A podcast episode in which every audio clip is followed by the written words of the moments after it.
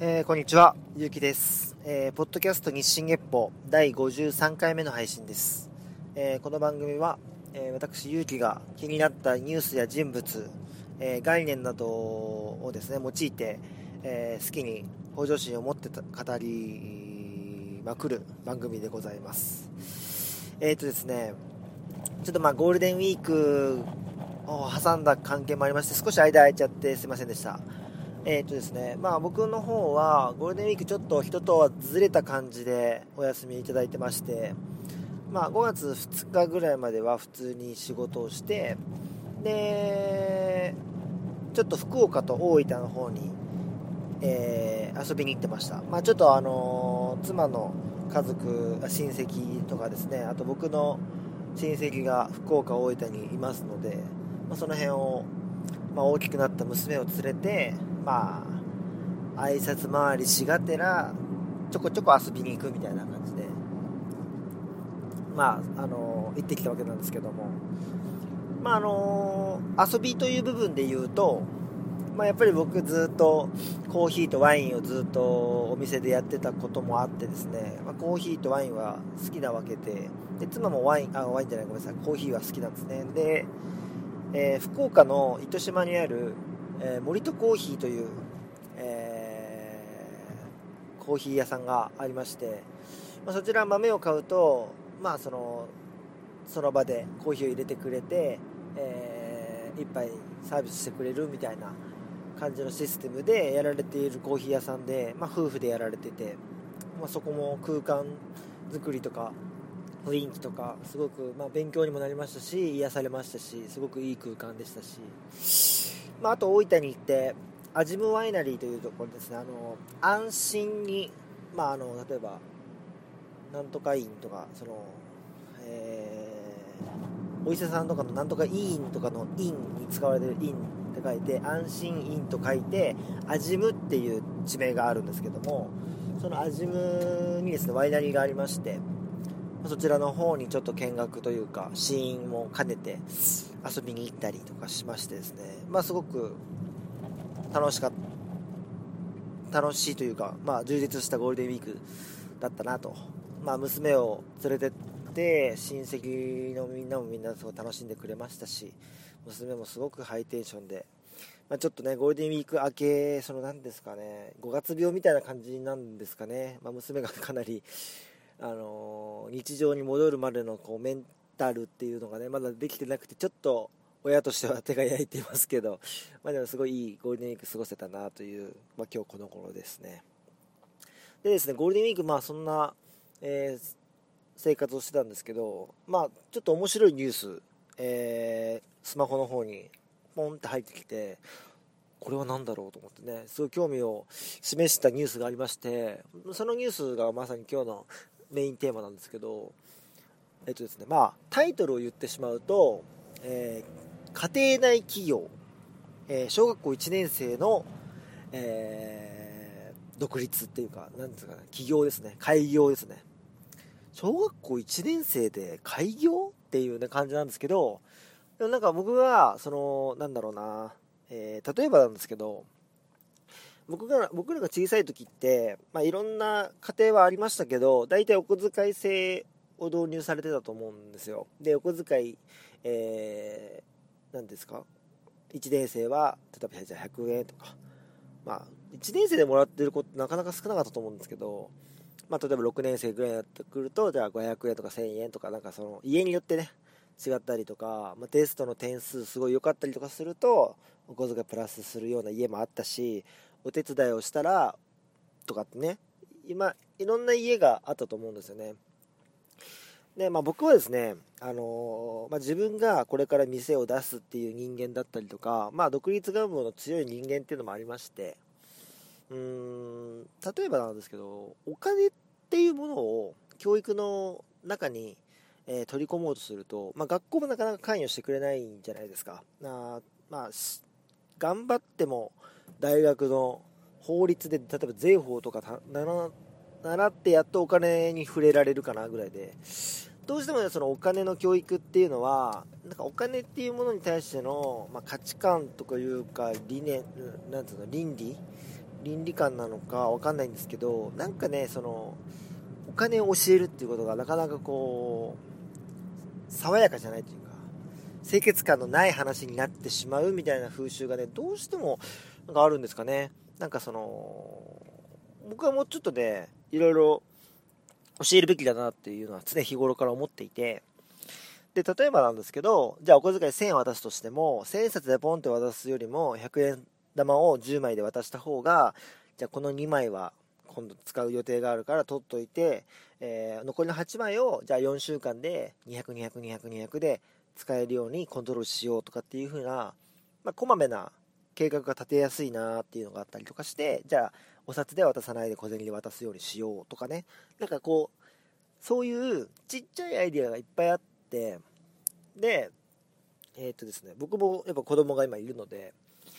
今まだ3歳なんですけど、まあ、もうちょっとしたらそのお金っていうものに対しての教育っていうのも、まあ、他の家よりはしていきたいなと思ってるんですよ。でそのうちの、まあ、一環としてじゃあどういうふうにしたらいいのかなっていうのを、ね、よく妻とも話すんですよ。例えばですけど、えー、そうですね。家のお手伝いをして、まあ、その家のお手伝いの内容によってその報酬が決まっていて、えー、その報酬に合わせて子供が選んでやるとかね。そういうことも考えたりはしたんですけどここにはねちょっと大きな僕の中では落とし穴がありまして家のことってみんなのことなんですよ。なのでみんなのことを報酬目的でしかできない子にはなってほしくないなと思うんですよね、うん、例えば人が困っているのを助けてあげる。その時にこれ助けたらいくらもらえるかなっていう子にはなってほしくないしあのー、そもそも、えー、家の中で起こっている、えー、例えば、うん、そうですね。じゃあ弟妹ができた時にそのお世話をするとかじゃトイレの掃除をするお風呂の掃除をする食器を洗う洗濯物を畳むとかね。いろいろ家でやることってあると思うんですよ。掃除機をかけるとか。でそれに対して報酬ありきでしか動けない子にはなってほしくないなってことを考えるとまあ家事をやるそれに対しての報酬を上げるっていうのはちょっと簡単にやるには危険だなと思ったんですよでまあちょっといろんなたまにね、そう,、まあ、そうですね、まあ、別に定期的にって別に決めているわけではないんですけど、妻とはよくそういう話をするんですよ。で、そんなタイミングでちょっといいいいニュースだなって僕は思ったんですよね。まあ、なんかな、ざっくり言うとですね、えー、小学校1年生の子が、まあ、月額100円でお小遣い動いてたんですけども、その月額100円で、えーそうですね。まずお金という仕組みどういうものなのかっていうのをねお父さんから教えてもらうためには100円のセミナーを受けなければいけないというねあのー、100円セミナー家庭内セミナーをまず実施してたわけですよ。でその子供は、まあ、投資ですよねそこは。自分の、えー、今後ビジネスにつながるかもしれない知識をお父さんから得るために月額100円のお小遣い100円を支払って勉強するわけです。僕このまず仕組みが素晴らしいなと思いましてどうやってあげたらいいかなしか考えてなかったんですけどこちらから何か教える時に100円支払わせるっていうのはめちゃくちゃいいなと思ったんですよ。これって本当にあの僕ら大人もよくある話でタダでもらった本よりも自分でちゃんと1000円払って買った本の方が読むんですよ。知識になるんですよ。で例えばじゃあ1000円の本がブックオフで300円で売ってたとしたら300円でブックオフで買うよりも1000円で買った方が本読むんですよ。もちろんあれですよ。どっちにしても絶対読む本ってあるんですけど結構ねその際どいラインっていうのがあってこれ本読んだ方がいいから買っとこうかなぐらいのレベルだと300円だと意外にね身につかないもんなんですよね。それって僕も経験がありますし、まあ、多くの方がね本を読む方とかだったら経験あるんじゃないかなと思うんですよね。だからうんその勉強自分に何か知識を取り入れようと思った時にそのそれに対して支払った金額っていうのは割と自分の本気度が測れるし、えー、その後こう身につけようっていう気持ちもだいぶ変わってくるんじゃないかなって思うんですよ。でまあ知識とはちょっと違いますけどライザップが割と成功率高いのはいろんな仕組みそのパートナーの、えーと、人が毎日連絡を取り合いながらこうパートナーとしてやってくれるっていうのももちろんあると思うんですけどやっぱある程度まとまった金額を支払ってるからみんな本気になるっていうのも僕あると思うんですよね。あれ多分もしライザップがボランティアだったらあんなに結果にコミットしてないと僕は思ってますうん多分それはね皆さんも納得してくださるんじゃないかなと思うんですけど、まあ、いわゆるそういう形で100円ちゃんとしっかり支払わせて、えー、知識を学ばせると。なので、本気ですよね、まず。で、お金というものはですね、まあ、えー、消費、浪費、投資というものがあって、その3つから成り立ってると。で、それには適切な割合というものがあって、えー、これだけを浪費をしてしまうとお金の使い方が良くないよ。これだけ投資してるとお金の使い方としてはいいよっていうねそういうお金の話をするわけです。で子供はちゃんと認識するわけですねそれを。なるほど。投資にこれくらい回せばお金っていうのはきれいに回るのかと。で、えー、じゃあそのセミナーが終わり。じゃあえっ、ー、と何ですかあのえーと、企業の中あ企業家庭の中でじゃあ起業するとなった時にどういうじゃあビジネスチャンスがあるのかという話になるわけですね。で、まあ、大きく分けて3つ子供はあげるわけですよ。1個は、えー、小学校で流行っている例えば物だったりおもちゃとかの情報では大人が知り知りづらい情報をえー、提供する、まあ、情報を売るという、えー、ものビジネス。で2番目がまあえー、あれですね。カフェ、まあ、コーヒーを美味しく入れてあげる。で3つ目が、えー、マッサージ、その3つを考えたわけです。家庭の中にはこれだけのビジネスチャンスがあるんじゃないかと。そこでお父さんと相談するわけですね。これをいうビジネスをやろうと思うんだけどどう思う？って。そしたらお父さんは素直にお金を支払う側の人間として、えー、まず子供の情報はいらないよ。それに対してお金を払えない。聞きたいけどね。お金を払うとなると別だという。まあ現実的な意見を言うわけですね。でコーヒーはえー、ちゃんと美味しいコーヒーをハンドドリップで入れてくれるんだったらお金支払う価値があるからそれはちょっと欲しい。やってほしい。マッサージも、えー、ちゃんと、その、なんだろう、気持ちだけ？気持ちだけありがとねじゃなくて、ちゃんと疲労回復につながるようなマッサージを覚えてくれるなら、お金を支払う価値があると。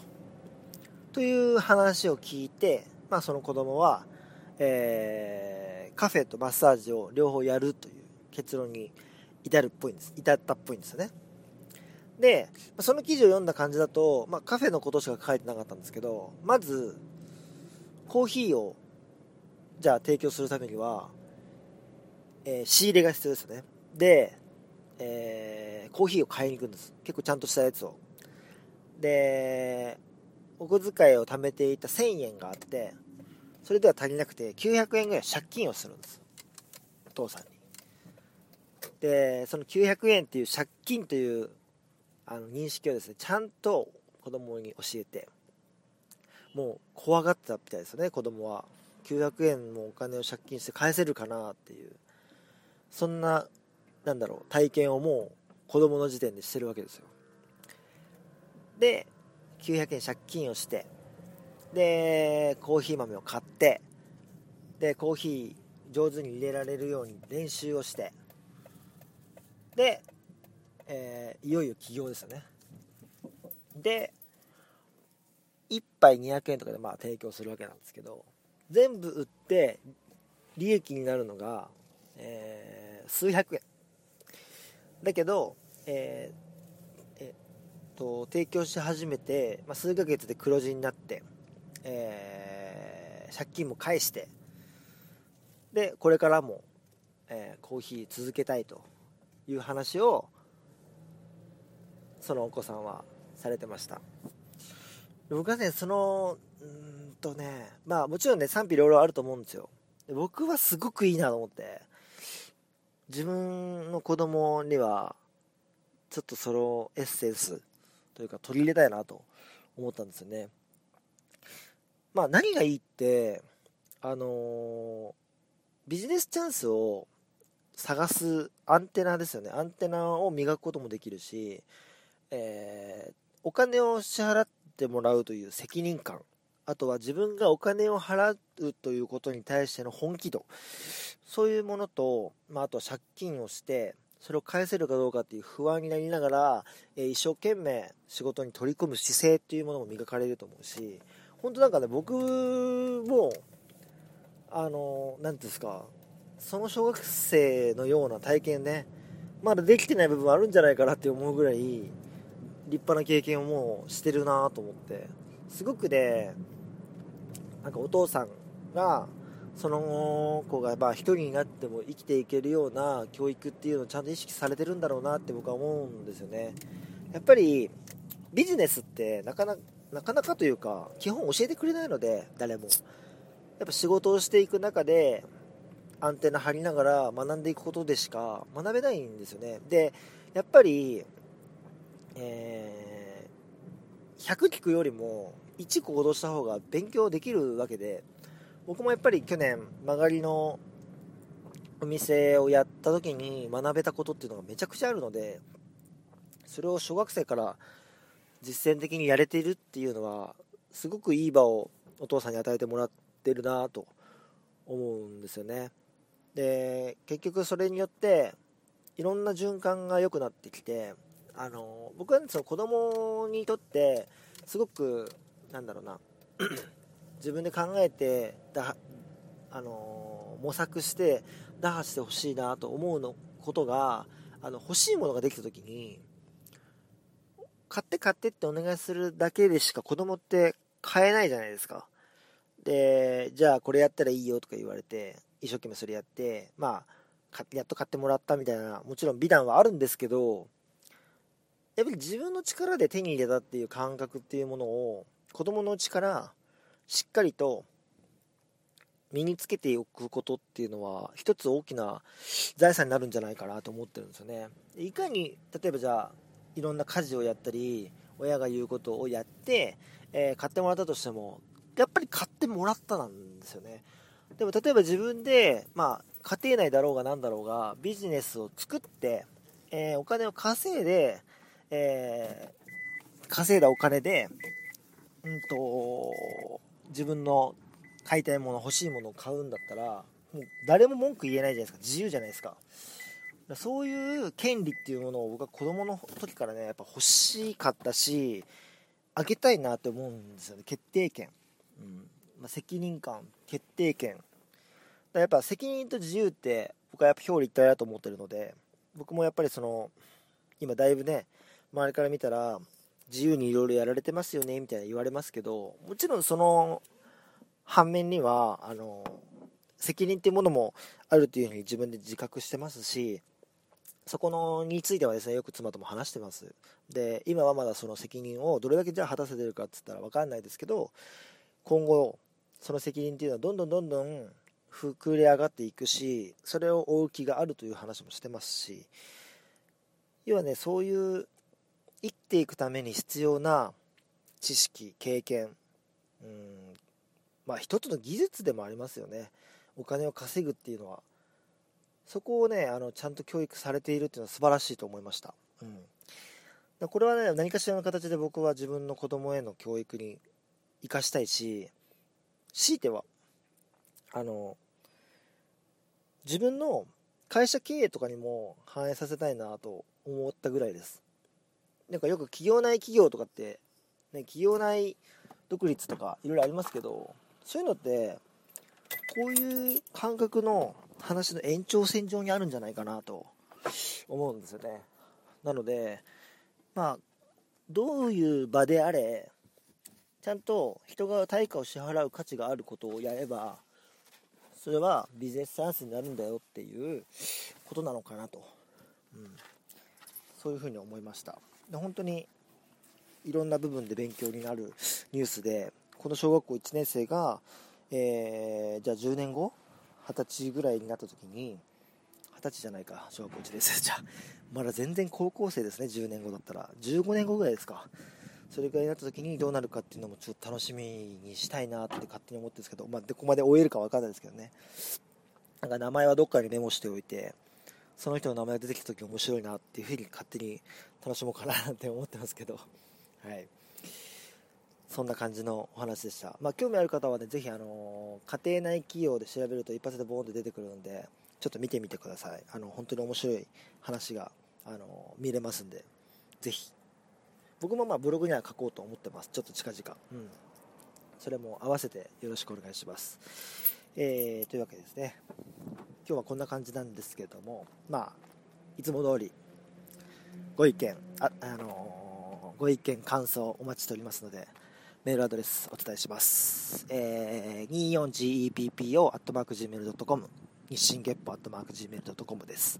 えー、ツイッターは yuuuki アンダーバー1009、えー、ハッシュタグの場合は 24GEPPO でつぶやいていただければ確認させていただきます。はい、そんな感じですかね。ちょっとですね、あのー、また今バタバタしちゃってる関係もありまして、更新がちょっと不定期になっちゃってて本当申し訳なくて申し訳ないんですけどもあの